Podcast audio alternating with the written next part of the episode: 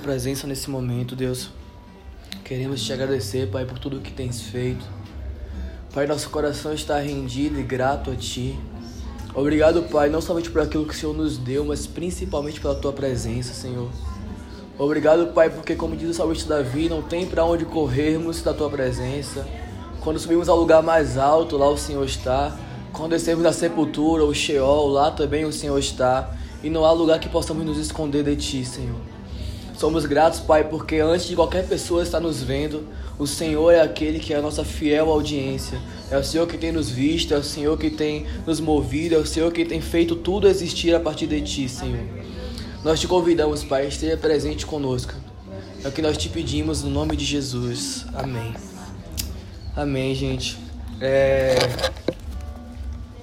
Eu fui um pouco surpreendido pelo tema, porque eu nunca havia virado dia com esse tema. E isso é muito bom. Foi o tema do retiro do Mover esse ano, que aconteceu mês passado.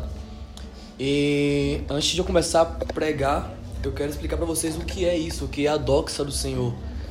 É, no Antigo Testamento, nós vamos falar sobre glória de Deus, vamos falar sobre o cabode.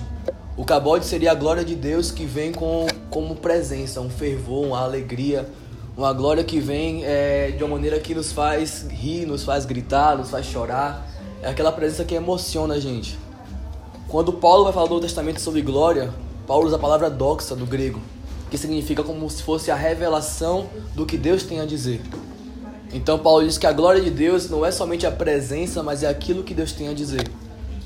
Então, a pregação de hoje, o tema de hoje vai ser sobre aquilo que Deus tem a nos dizer. Não somente sobre nós como igreja, mas também sobre nós individualmente, sobre nós para 2022. Eu acredito que Deus ele não somente tem uma opinião, mas ele tem uma palavra sobre nós. E precisamos estar com nossos ouvidos e nosso coração sensível para ele. Eu quero te convidar a abrir comigo é, lá em Êxodo.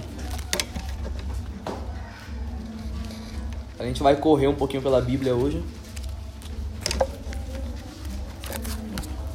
Êxodo 34.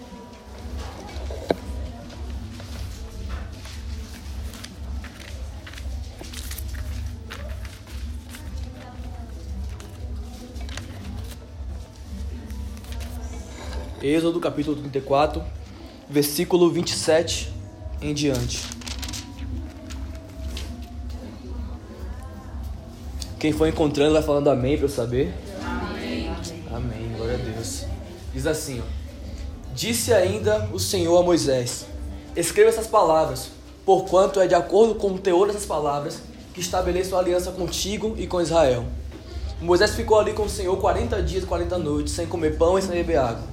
E escreveu sobre as tábuas de pedra a palavra da aliança os dez mandamentos. Quando Moisés desceu do Monte Sinai com as duas tábuas da aliança nas mãos, não fazia ideia de que seu rosto fulgurava pelo fato de ter falado com Deus. No entanto, quando Arão e todos os israelitas observaram que o rosto de Moisés brilhava de forma tão resplandecente, tiveram pavor de chegar perto dele. Moisés, porém, os convocou e disse: Arão e os da comunidade, se dirijam até mim. E Moisés lhes falou. Depois aproximaram-se todos os filhos de Israel e transmitiu-lhes os mandamentos que o Senhor tinha ordenado no alto do monte Sinai. Assim que terminou de lhes falar, cobriu o rosto com um véu. Quando Moisés entrava diante do Senhor para falar com ele, retirava o véu até o momento de sair. Todas as vezes que saía e compartilhava com todos os israelitas tudo que havia sido ordenado, eles viam que o seu rosto brilhava esplendorosamente. Então, de novo, Moisés cobriu o rosto com o véu até o próximo momento de entrar e conversar com o Senhor. Até aí. É... Esse é um dos únicos momentos na Bíblia, do Antigo Testamento, que a palavra usada para glória é doxa e não cabode. Porque Moisés ele sobe o Monte Sinai. Para quem conhece toda a história da libertação dos hebreus e etc, sabe que em certo momento Moisés ele está guiando o povo até a terra prometida. E Deus fala a Moisés: Moisés, separa o povo, se santifiquem e subam ao monte para eu me revelar a vocês. Então Deus fala com Moisés no plural. Deus fala: Moisés, eu quero me revelar a vocês, ao povo de Israel. Essa revelação que ele fala é mostrar a glória dele. Ele está dizendo: Eu quero mostrar a minha glória para Israel. E ele convida todo Israel a se santificar, a se separar, para chegar esse certo dia de subir ao Senhor e se encontrar com o Senhor no alto do monte. Mas a palavra diz que quando o Senhor descia começava a fumegar o monte, a tremer o monte, a ter, a ter trovões, relâmpagos, e o povo tremia de medo.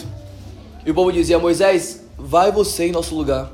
Ouve o que o Senhor tem a dizer, desce e conta pra gente. Nós não vamos, nós temos medo do Senhor. E Moisés precisa subir sozinho e se encontrar com o Senhor. E isso se repete diversas vezes, mas nunca foi plano de Deus que Moisés subisse só. Deus sempre quis se encontrar com o povo de Israel, não somente com Moisés. Mas Moisés é o único que tem coragem de subir, e nem sequer Arão tinha coragem de subir com Moisés. Então Moisés era o único que conversava com Deus e que ouvia a palavra de Deus diretamente do Senhor. E o Senhor revela a Moisés os dez mandamentos, que são as leis. Na verdade, todo o livro de Gênesis até o livro de Números, se não me engano, Levíticos, é, Deuteronômio, perdão, é Moisés quem escreve. E é chamada de lei mosaica o Pentateuco, porque tudo isso foi Moisés que escreveu. Então toda essa lei que Moisés escreveu, Moisés subiu no monte e ouviu tudo do Senhor. Então ele vai, escreve toda essa lei, e essa lei até hoje os judeus seguem totalmente o Pentateuco. Tem judeus que acreditam que Jesus já veio e outros que até então esperam a primeira vinda do Messias. E eles seguem somente a Torá, que são cinco primeiros da Bíblia, e o Josué, que também é um livro que eles encaixam na Torá, como se fosse a lei de Deus. E eles falam que aquela é a revelação de Deus para eles. Então tudo que vem de Josué em diante eles não aceitam como escritura. É somente até Josué. Então aquela é a revelação que eles têm de Deus. É a libertação do povo, é a criação do, do ser humano, é a queda, a libertação. É quando Josué leva o povo à terra prometida e ali finaliza a escritura do judeu. E por que isso? Porque eles estiveram em parte da revelação e não aceitaram a outra parte. João vai dizer, lá no capítulo 1, vai dizer assim: Porque eu vim para os que eram meus e os meus não me receberam. Ali está falando sobre os judeus. Os judeus eram, são o povo do Senhor, Israel é o povo de Deus. E quando a Bíblia fala sobre Israel, não fala sobre igreja, fala sobre nação de Israel mesmo. Então, no princípio, nós não éramos povo de Deus, apenas Israel era povo de Deus. Mas a palavra diz que em Abraão todas as nações seriam abençoadas. Então, já em Abraão, Deus planejou tocar cada um de nós, planejou chegar a cada um de nós. Mas naquele momento, quando Moisés subiu o monte, Deus queria se revelar para o povo de Israel em específico. Mas todo um povo tremeu de medo do Senhor e pediram que Moisés subisse no lugar deles. Aí nós temos uma bênção para Moisés, mas ao mesmo tempo temos uma maldição para Israel. Porque Deus fala para Israel: Israel, ele diz: Ouça Israel, o Senhor seu Deus é um. Ame o Senhor seu Deus com todo o seu coração, com todo o seu corpo, todo o seu entendimento. E ele vai dizer assim: Porque eu sou o seu Deus e vocês são o meu povo. Só que no momento que o povo se recusa a subir para se encontrar com Deus, o povo está dizendo: Você é o meu Deus, mas nós não somos seus. Somente Moisés é seu. Então somente Moisés se relaciona com Deus. A palavra vai dizer, lá em é, Êxodo 34, versículo 29, vai dizer assim: Quando Moisés desceu do Monte Sinai com as tábuas da aliança na mão, não fazia ideia que o seu rosto estava resplandecendo pelo fato de ter conversado com Deus. Então ali deixa claro o porquê que o rosto de Moisés brilhava. O rosto de Moisés brilhava porque ele foi o único que subiu e conversou com o Senhor. Só que essa glória que tem na face de Moisés, ela é a glória que resplandece do Senhor. Então aquela glória não pertencia a Moisés. Não era a glória de Moisés que criava o rosto dele. Era a glória de Deus na face de Moisés. Só que nós temos a oportunidade de ter uma glória maior que a de Moisés. Porque Moisés precisava cobrir o rosto com um véu. E ele não cobria com um véu para não assustar os outros. Ele cobria para que o povo não percebesse que a glória estava indo embora. Porque aquela glória que estava no rosto de Moisés era a glória passageira. Então Moisés tinha um rosto brilhando em glória. O povo via aquele rosto brilhando. Só que Moisés sabia que se ele não subisse para conversar com o Senhor, a glória ia embora. Então ele precisava se encontrar com o Senhor o rosto brilhava de glória e ele colocava um véu para que o povo não percebesse a glória indo embora. E quando a glória começava a ir embora, Moisés subia mais uma vez e se encontrava com o Senhor e descia de novo com o rosto brilhando de glória. Abram comigo lá em Hebreus capítulo 1.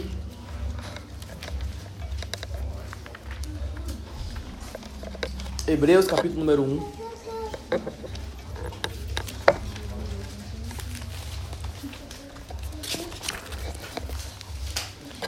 versículo 1 em diante. Acharam?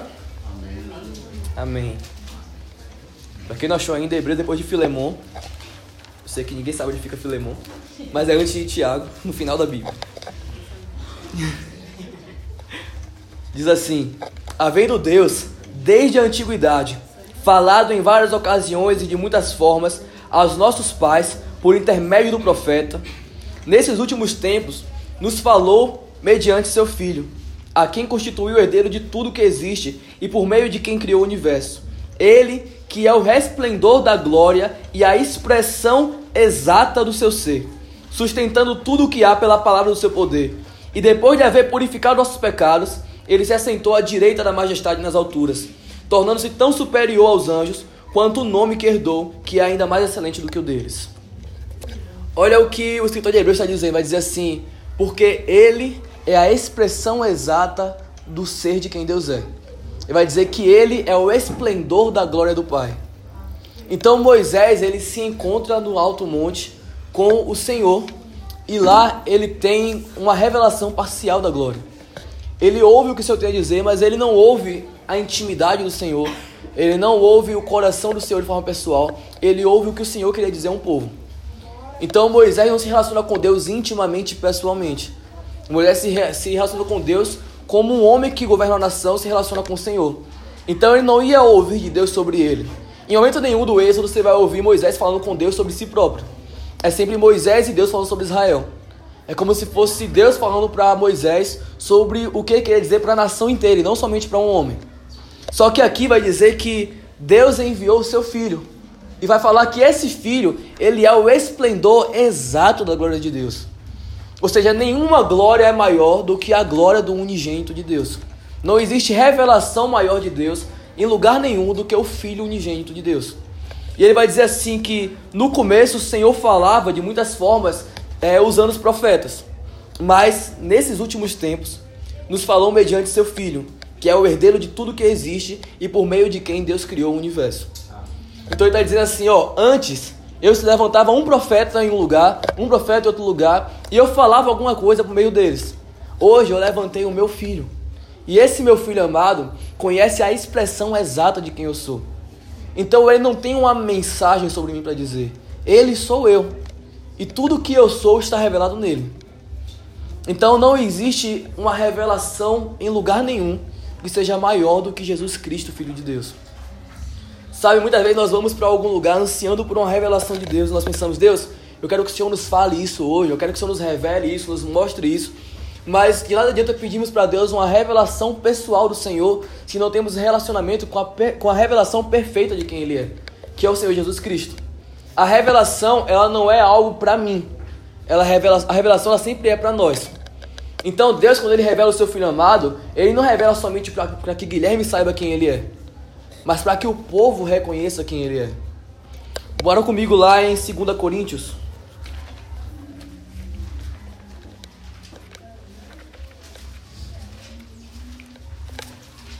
Segunda Coríntios, versículo 7.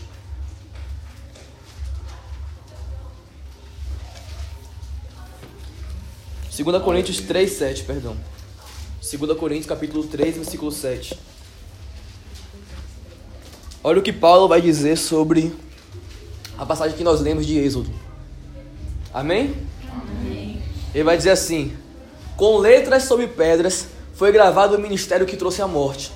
No entanto, esse ministério veio com tamanha glória que os filhos de Israel não conseguiam sequer fixar os olhos na face de Moisés, por causa do esplendor do seu rosto, mesmo que esse brilho estivesse indo embora. Não será o ministério do Espírito muito mais glorioso? Ora, se o ministério que trouxe a condenação era glorioso, quanto mais será o ministério que produz a justificação. Porquanto, o que no passado foi glorioso, agora não tem o mesmo esplendor, quando comparado com essa glória insuperável. E se o esplendor que estava se dissipando se manifestou em glória, quanto maior será a glória do que permanece. Sendo assim, visto que temos as qualidades de fé, expressemos muita confiança. Não somos como Moisés, que se cobria com um véu sobre a face para que os filhos de Israel não observassem que a glória estava se dissipando. E por isso, a mente dos israelenses se fechou, pois até hoje o mesmo véu permanece quando é lida a antiga aliança. Não foi retirado, porquanto é somente em Cristo que ele pode ser removido. De fato, até os nossos dias, quando Moisés é lido, um véu cobre nossos corações. Contudo, quando alguém se converte ao Senhor, o véu é retirado. O Senhor é Espírito, e onde quer que o Espírito esteja, ali é liberdade. Mas todos nós, que com a face descoberta, contemplamos como por meio de um material espelhado a glória do Senhor, conforme a sua imagem, estamos sendo transformados de glória em glória, na imagem que vem do Senhor, que é o Espírito. Glória a Deus. Agora a gente vai começar a pregação. É... Gente, o que é que Moisés está dizendo ali? O que é que Paulo está dizendo, tá dizendo junto com aquilo que Moisés passou? O que Moisés está trazendo de revelação não é algo errado e nem é um problema. Lá em Romanos vai dizer que a lei era boa, a lei não era ruim. Porém, a lei trouxe a morte. Guilherme, como assim a lei trouxe a morte? É porque até então eu não tinha consciência do meu pecado. Então, quando eu pecava, eu não sabia que o que eu estava fazendo era ruim. Ou eu podia até mesmo saber, mas eu não tinha escutado de Deus que o que eu estava fazendo era ruim. Então, até ali, até Êxodo, quando o Senhor da lei, se a Sam ela cobiçasse, a Sam ela poderia estar errada, mas não estava pecando contra o Senhor porque o Senhor não tinha dito a Samuel que era errado cobiçar.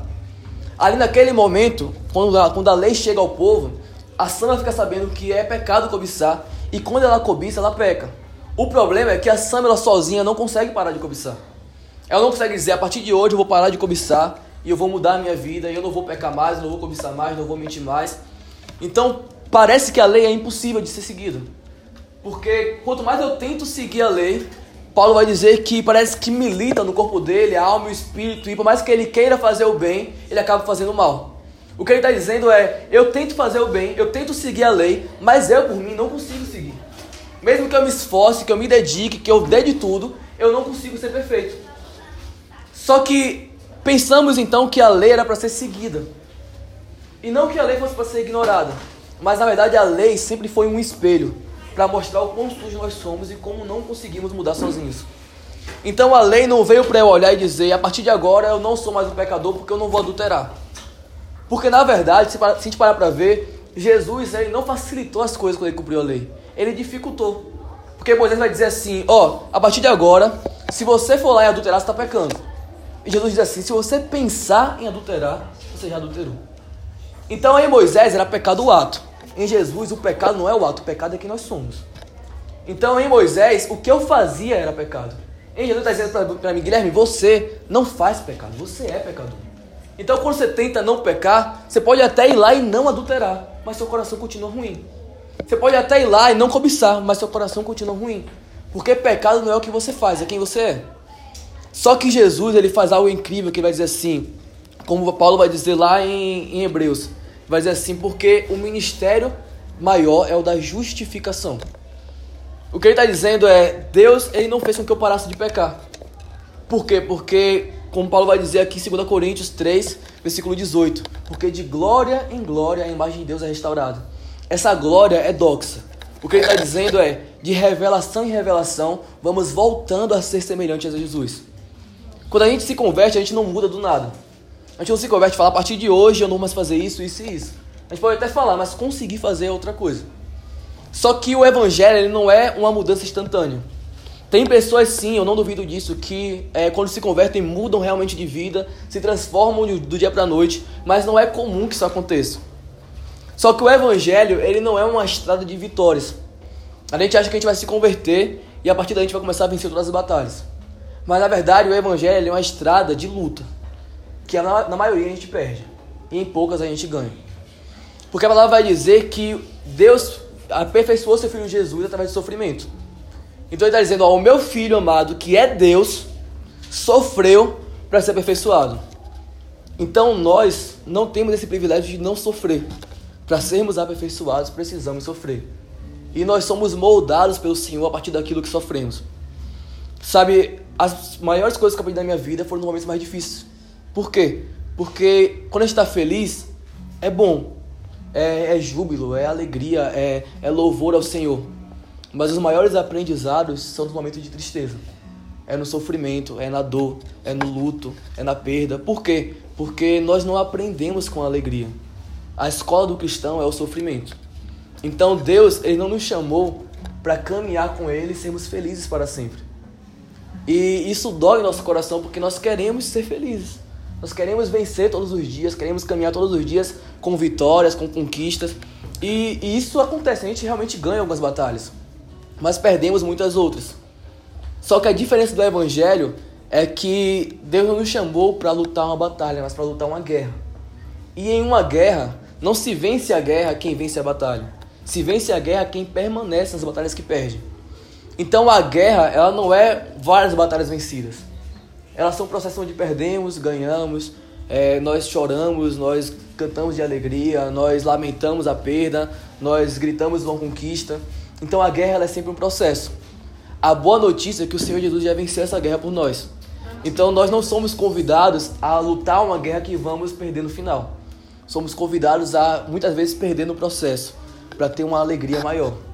Porque Paulo vai dizer assim, e algo que eu me agarro muito a isso que ele vai dizer assim, porque a, o, o leve e a momentânea tribulação, o leve e momentâneo sofrimento, não se compara com a glória que há de ser revelada. Aleluia, Porque ele diz, ele está chamando o nosso sofrimento de leve, mas quem está dizendo isso, chamando o sofrimento de leve, é um homem que foi preso, é um homem que foi espancado, é um homem que foi agredido, é um homem que foi expulso, expulso da cidade, é um homem que foi preso justamente várias vezes.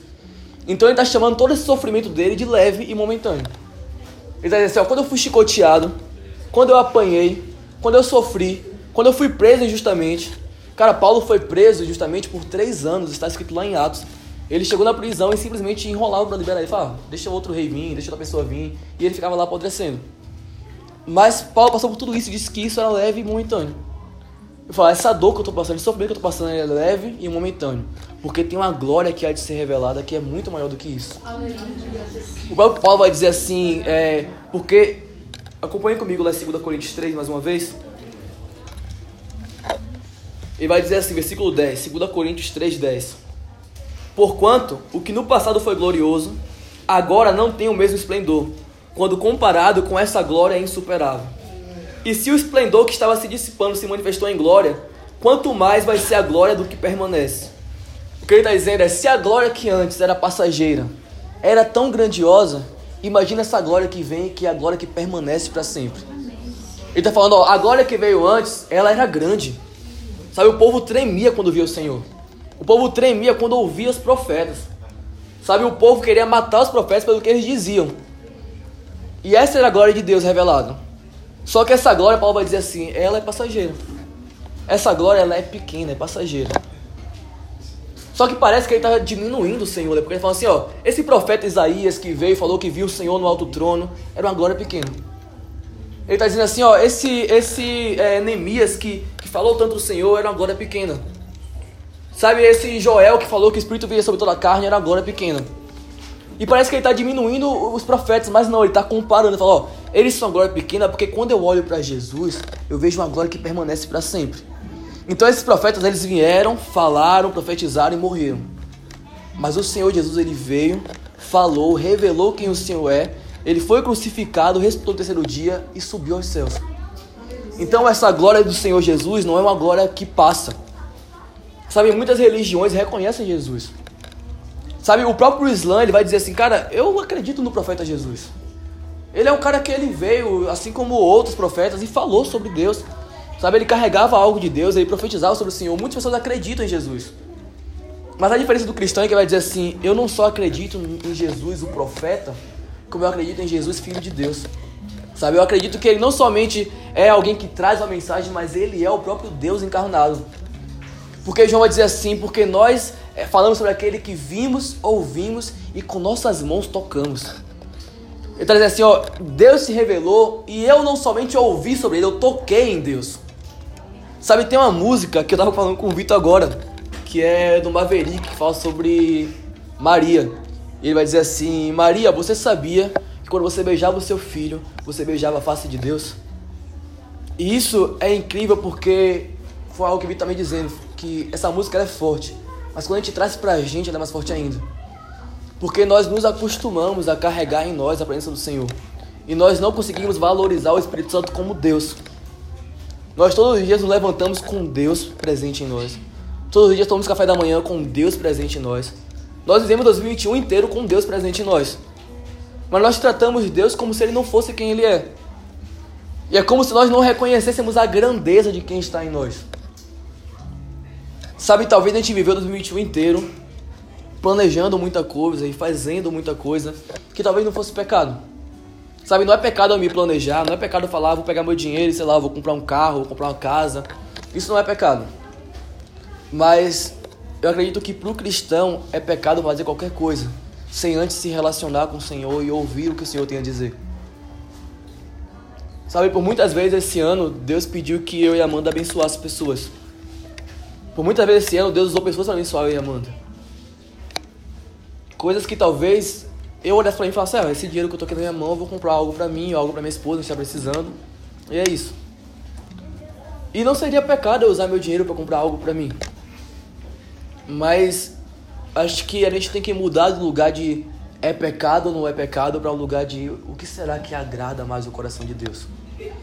Sabe, não é ficar me perguntando, Guilherme, é, será que se eu fizer isso é pecado? Se eu fizer aquilo é pecado? Porque parece que a gente está sempre andando assim na beira do limite, falando assim, ah, eu vou andar até onde não é pecado. Então quando chegar quase pecando eu vou sair.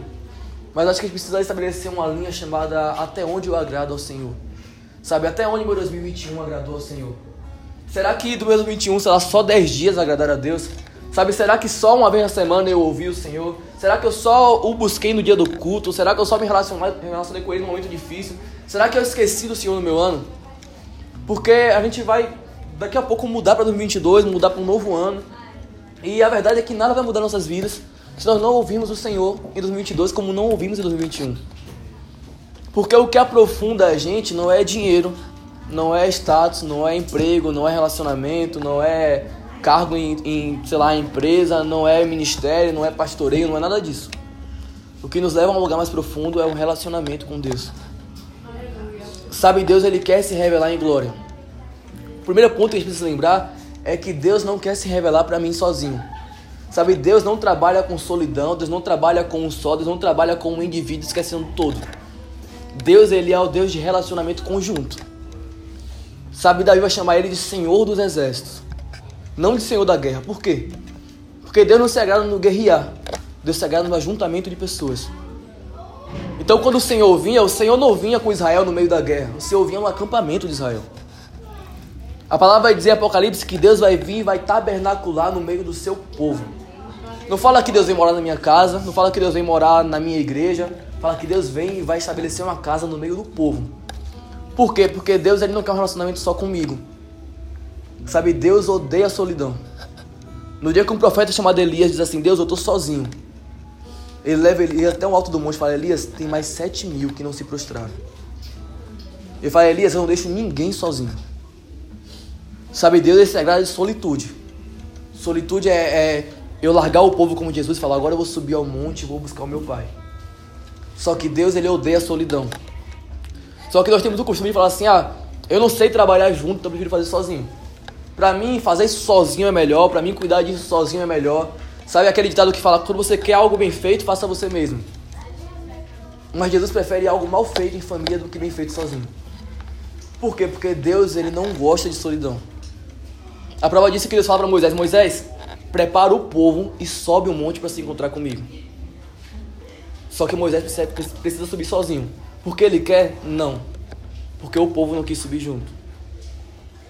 Então, o primeiro passo para ouvir a voz de Deus é lembrar que Deus não fala para mim, Deus fala para nós. Deus fala para uma família, Deus fala para um povo junto. O segundo ponto da palavra de Deus, da doxa de Deus, é que ele nos muda. Sabe, Deus, ele não é informante nem fofoqueiro. Então Deus não fala para eu ficar sabendo. Deus não me conta nada para que eu fique somente sabendo. Quando Deus fala a Moisés, Moisés, esses aqui são os dez mandamentos, essa aqui é a minha lei. Moisés não fala, pô Deus, que legal, interessante o que o Senhor me disse. Obrigado. Moisés desce e fala, gente, isso aqui é o que Deus disse. Esse é o mandamento, esse, é, essa é a lei dele. Então Moisés rapidamente recebe e passa adiante. Por quê? Porque a glória ela molda o jeito do povo viver. Então quando Jesus veio, ele não veio somente me libertar do pecado. Ele não veio somente me libertar das mãos do inferno de Satanás. Jesus ele veio mudar a minha forma de viver. Por isso que Paulo diz assim: é, tudo que eu fiz antes eu considero como esterco, como nada. Sabe, na, na palavra do nosso tempo, eu me considero como bosta. Por quê? Porque isso não é nada comparado ao ministério de Deus. Ele vai dizer assim: ó, eu considero tudo como perda para ganhar a Cristo. O que ele está dizendo é: eu já fiz muita coisa. Ele próprio diz, cara, quanto à lei eu era um fariseu. Sabe, quanto ao zelo, eu era perseguidor da igreja. Tudo que eu tinha ao meu alcance para fazer de melhor para o Senhor, eu fiz. E ele fala assim: Mas eu sou o maior dos pecadores. O que ele está dizendo é: o meu esforço humano não agradou ao Senhor. O meu esforço não agradou a Deus. O que é que agrada ao Senhor? A minha obediência, o meu relacionamento. Deus ele não quer mais somente servos que obedecem. Ele quer filhos que se relacionem. Ele quer amigos íntimos. Então Deus nos convida para intimidade, para um relacionamento profundo e íntimo com Ele. Só que nós somos a geração que busca o Senhor e fala: Senhor, nos fala algo novo. Sabe, nos diz algo novo, nos revela algo novo. Mas a pergunta que o Senhor tem para nós é: por que nós queremos ouvir algo novo se aquilo que Ele disse antes ainda não, nos mudou? Sabe, se aquilo que Ele já nos falou não nos transformou ainda? Então, por que esse anseio, essa ansiedade pelo novo, se ainda não fomos mudados e tocados pelo antigo? Sabe, hoje parece que se a gente vai no culto, o pregador tem que ter uma palavra para mim. Se eu vou no louvor para, sei lá, para adoração, a adoração tem que me tocar e eu tenho que chorar. Sabe, se eu vou pesquisar uma, uma, sei lá, uma pregação no YouTube, eu vou buscar sobre os assuntos que eu quero ouvir. Se eu vou comprar um livro, eu vou ler sobre o livro que, sei lá, que eu acho que vai me tocar profundamente. Então parece que eu peguei o evangelho, peguei a igreja, peguei o reino e trouxe para mim. Então é tudo sobre mim. Sabe, essa pregação ela é sobre mim. A adoração não é sobre se eu toco ao Senhor quando eu adoro. É sobre se eu me sinto tocado por Deus quando eu canto. Parece que nós começamos a nos reunir para cultuar. Só que esse culto agora é o culto a mim mesmo. Então ele fala assim: vamos sentar todos na igreja e vamos cantar para ver se em algum momento Deus me toca. Porque o objetivo da minha adoração é ser tocado por Deus. Porque o meu objetivo no culto é receber algo de Deus. Só que na verdade o culto ele não nasceu para ser sobre mim. O objetivo do culto sempre foi cultuar ao Senhor. Então não importa se no culto eu fui tocado. Importa se o Senhor foi tocado pelo meu culto. Sabe, Paulo vai dizer assim: porque a minha vida chegou ao fim e eu espero ser derramado como óleo de libação. O que é esse óleo de libação? No Antigo Testamento eles faziam sacrifícios, só que a carne do sacrifício fedia o templo. Então o cheiro era insuportável. E eles costumavam jogar um óleo de libação que era um cheiro suave para que o cheiro daquele sacrifício não desagradasse a Deus, mas o cheiro suave, o cheiro confortável, o cheiro bom subisse ao Senhor. E o Senhor recebesse a carne do sacrifício e o cheiro suave da adoração. Então Paulo diz assim, ó, a minha vida foi sacrifício na carne. Mas como eu sei que no final eu vou ser morto, para que não suba para o Senhor o fedor da minha carne, eu derramo óleo de libação. Então a minha carne sofre de sacrifício, mas no final eu sou somente um óleo derramado para o Senhor. O que ele está dizendo é: minha vida é sacrifício, mas vai subir a Deus como adoração. Ele não está dizendo assim, eu, eu vou cantar no culto para ser tocado porque essa é minha adoração. Ele não está dizendo assim, eu vou compor uma música bonita para que essa música toque várias pessoas e seja adoração. Ele está dizendo assim, a minha batalha, o meu sofrimento, o meu labor, o meu sacrifício, no final, subiu ao Senhor como adoração. Então, o Senhor foi adorado pelo tanto que eu sofri. O Senhor foi adorado pelo tanto que eu labutei. O Senhor foi adorado pelo tanto que eu fui sincero naquilo que eu entreguei. Sabe, nós, nós a gente chega num culto, a gente chega numa adoração e parece que nós queremos enganar o Senhor com as palavras.